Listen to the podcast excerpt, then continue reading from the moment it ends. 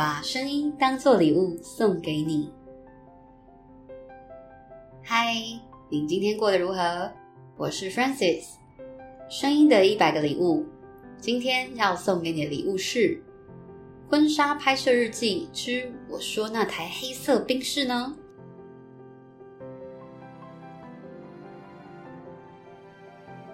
最近要结婚了，日子充满了各种筹备的待办事项。一起录制节目的伙伴 Bell 就建议说，可以说说婚礼筹备的事情啊。因此呢，今天来跟大家分享拍摄婚纱当天发生的有趣事情。我跟我先生是去年年底决定要结婚的，所以我们就在今年年初定好日子。确定是今年的年底要来办婚礼，那这中间其实有一个很大的不确定因素，就是其实我先生本身他是在国外工作，所以我们如果要筹备的话，是必须要比较早的时间确定，呃，他是不是要回来，要做哪些事情。所以我当时在筹备的时候，我就先把一些确定的事，比方说像是因为婚期决定了，就可以订婚宴的餐厅，当天的摄影。可是像婚纱拍摄这件事情，他就会不确定说我先生什么时候要回来，所以我就一直没有下定。直到我今年五月的时候有去了一个婚纱展，我想说啊，我手上还有一些厂商还没有想好，比方说呃喜帖啊，或者是婚纱喜饼这些。那婚纱展上面很多嘛，我就都看看。那时候我就去了现场。那因为那时候我先生人在国外，所以我是一个人去。你就会发现啊，这个人情冷暖，怎么说呢？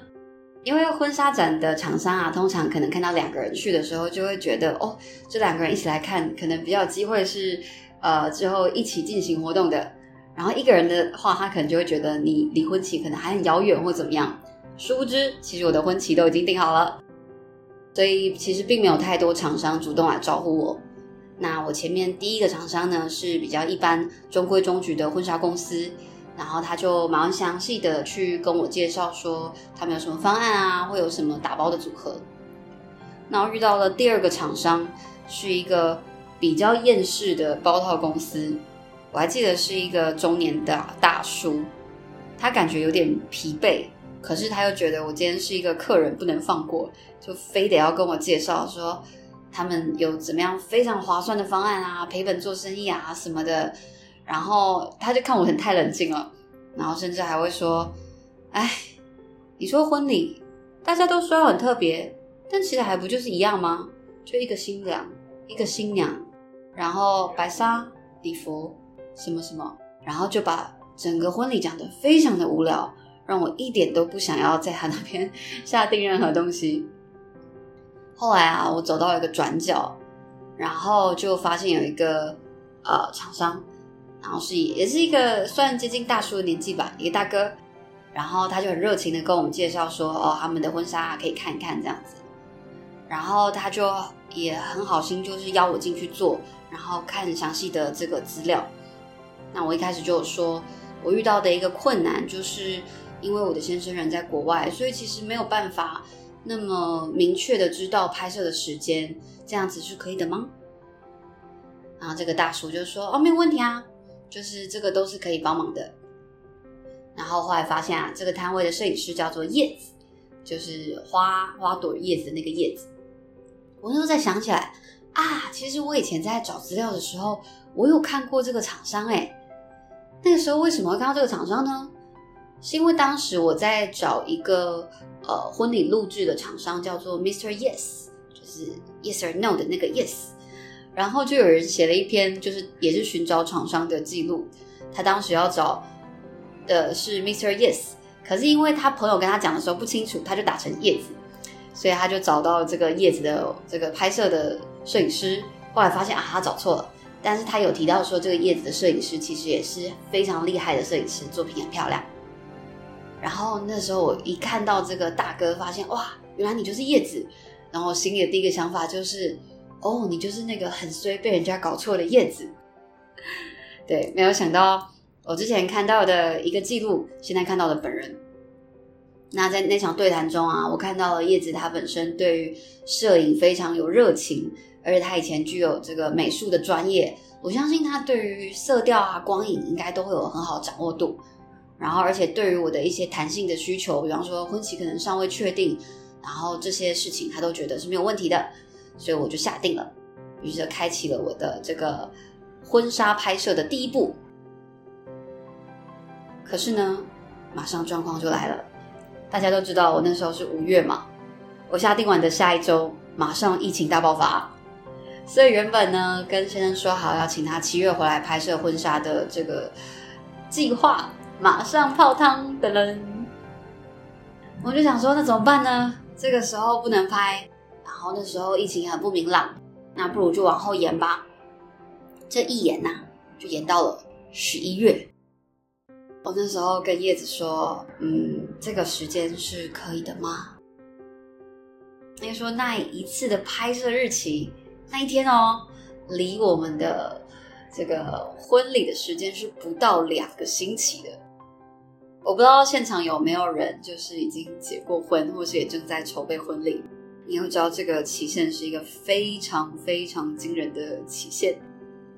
但是叶子打包票说好，没问题，就是这一天。”所以呢，我们就很勇敢的决定了一个距离婚礼非常非常近的拍摄时间。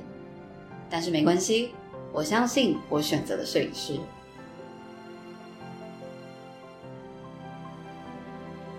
随着时间的逼近呢，我们到了这个拍摄时间的前一周，然后我们就发现，噔噔，气象预报原本说那天是会出太阳啊，可是到了前五天。前四天，当天的气象开始出现阴，开始出现降雨几率，然后叶子也在群组说啊，那这样子的话，如果下雨，我们是不是要改地点或改时间呢？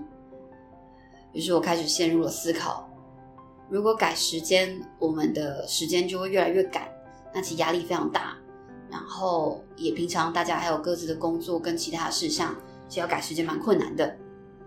可是说要改地点啊。原本的婚纱选择的衣服款式，其实都是根据那些地点选的。如果改了的话，是不是没有办法呈现出原本婚纱想要的样貌呢？这个很像料理东西君，所以你要改时间还是改地点？但最后呢，我想要选择原本我们选择的时间，我就思考了还有哪些地点的场地，比方说是在偏呃苗栗啊、新竹啊。会有一些场地是跟我们原本预设的风格很相似的，我们先找好替代方案。万一当天天气不好，那我们就改去这些替代方案。所以时间不对，也应该说，如果啊到时候地点改了，但是呢，我们还是可以拍出我们想要的效果。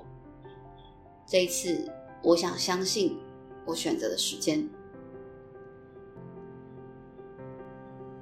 到了当天。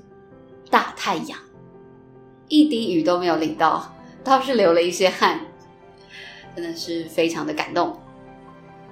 可是呢，当天啊，我们的下午最后一个景点是阳明山，那天是平日的白天，所以觉得不会遇到什么交通状况。殊不知，我们遇到了连司机大哥都吓一跳的情况，就是大塞车。我们被堵在进擎天岗的这个入口处，因为要进去停车场嘛，那里面的停车位数量是固定的，所以只要里面额满，我们就只能一直一直一直卡在这个入口处。当时车内呢陷入了一份低迷，摄影师很紧张，因为他很怕等一下太阳要下山了，拍不到想要的画面。大哥也问说。啊啊！我们是要继续在这边排队吗？我心里有点焦灼，可是这是我们选择的地点嘛？那其实要换，我一时也真的不知道要换去哪里，所以我就想说，不如来转移大家的注意力好了。怎么做呢？我就跟大家说，因为我们现在卡在入口处，前面看起来就是还至少目测可能还有六七台车在我们前面。所以我们能做的期待呢，就是里面赶快有车出来。只要里面一有车出来，我们就会距离进去近一点吧。对，是一个很简单的道理。所以我就说，那我们来玩个游戏，我们来猜猜看，等一下出来的会是哪一种车？这样子我们就会把专注力就是注意在出来的车，然后大家一起用念力去这个吸引车子出来，让我们赶快进去。然后既然这个我是开口提议的人，我就想说我要抛砖引玉，我就用感觉感应了一下，其实也没有讲得很玄，就只是一种感觉。然后我就说好，等一下会出来的是一台黑色宾士。哇，这个赌注一出来，大家就开始想说，哎，为什么是黑色宾士？像我先生就说，嗯，在台湾如果以数量来讲，你是不是应该要选个 Toyota？然后我就想说，嗯，可是我觉得这个时间平日能来上阳明山的人，可能就是会是比较宽裕的人吧，所以也许宾士是有机会的。对，其实我当初说的时候更没想那么多，我就是觉得，好啦，是个黑色宾士，但不管怎么样，大家应该就会把注意力放在我们对面车道。赶快期待有人出来，结果说完没多久，大概两三分钟吧，有一辆车子出来了，是宾士，也是黑色的。哇，那个时候大家都有一种哇，现在是一种发功的感觉了吗？天哪！然后我先生也开始觉得有趣起来咯，他说：“好，下一台白色 Artis。”然后我们就开始很期待看着对面车道，车子来了，是一辆机车。我说：“哎呀，连轮子数数目都不够呢。”对，那那时候还是很欢乐的过完了这一段时间，就是车子陆陆续续出来，我们也有如预期的时间进去阳明山上，然后趁着黄昏太阳还没有下来的时候，拍出了很多很像电影剧照的婚纱，那个黄光真的非常的美。然后摄影大哥就说：“哇，这这个光很难得，不是每个人上来都会遇到这样的光。”然后 C 大哥也觉得：“哇，这个赛车很值得，拍到了这样的这个奇迹美照。”那到了现在啊，黑色冰室的出现还是会让我觉得很惊讶。那经过了这个拍摄的历程呢，我觉得生命中有许多让人犹疑不定的时刻。所有的选择，它都会伴随着承担与牺牲，但即使会有可能的风险，我觉得在做好最坏打算后，我相信我的选择就是最好的选择。听完了今天这一集，不晓得大家是否会好奇最后拍出来的婚纱是什么样子呢？不得不说，最后晴天刚拍出来的黄昏，真的真的就跟韩剧剧照一样。如果你也想看的话，本集节目在收听人数超过一百次那天，就会将婚纱照公布在我们的脸书“声音礼物制造所”的公开社团。赶快跟朋友们分享，解锁惊为天人婚纱照吧！如果你喜欢我们分享的内容，欢迎您订阅我们的 Podcast，给我们五星评分，也邀请您在 Apple Podcast 留言分享你的收获与感动。这将是给我们持续制造礼物的动力。我是 Francis，我把声音当做礼物送给你。